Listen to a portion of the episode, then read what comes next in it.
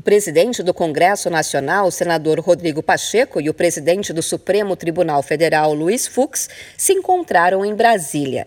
Em nota do Supremo, o encontro foi definido como uma reunião para o alinhamento dos poderes para tratar da democracia e do respeito às regras constitucionais. Rodrigo Pacheco disse que a reunião com Fux foi para conter uma possível evolução de crise. O senador foi ao STF a pedido do presidente da corte. Para Pacheco, a reunião foi importante para demonstrar apoio ao Supremo e evitar a escalada de uma possível crise entre os poderes. O que nós não podemos é permitir que o acirramento eleitoral, que é natural do processo eleitoral e das eleições, possa descambar para aquilo que eu reputei anomalias graves de se permitir falar sobre intervenção militar, sobre atos institucionais, sobre frustração de eleições, sobre fechamento do Supremo Tribunal Federal.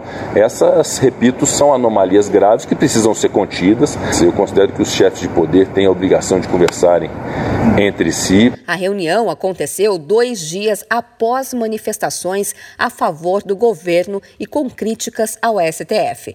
A assessoria do presidente da corte, Luiz Fux, afirmou que a conversa foi sobre o compromisso de ambos para a harmonia entre os poderes e que as instituições STF e Senado seguirão atuando em prol da democracia e do processo eleitoral. Após se reunir com Pacheco, Luiz Fux se encontrou com o ministro da Defesa, Paulo Sérgio Nogueira, mas o ministro não deu declaração e saiu sem falar com a imprensa. Esses encontros aconteceram após o presidente Jair Bolsonaro voltar a levantar suspeitas contra o sistema eleitoral. Durante a última transmissão ao vivo que Bolsonaro fez nas redes sociais, o presidente chegou a sugerir uma apuração paralela dos votos a ser realizada pelas Forças Armadas. Na saída do encontro, Pacheco afirmou que o Congresso não pretende sustar o decreto presidencial que concede o perdão da pena do deputado Daniel Silveira, condenado pelo STF.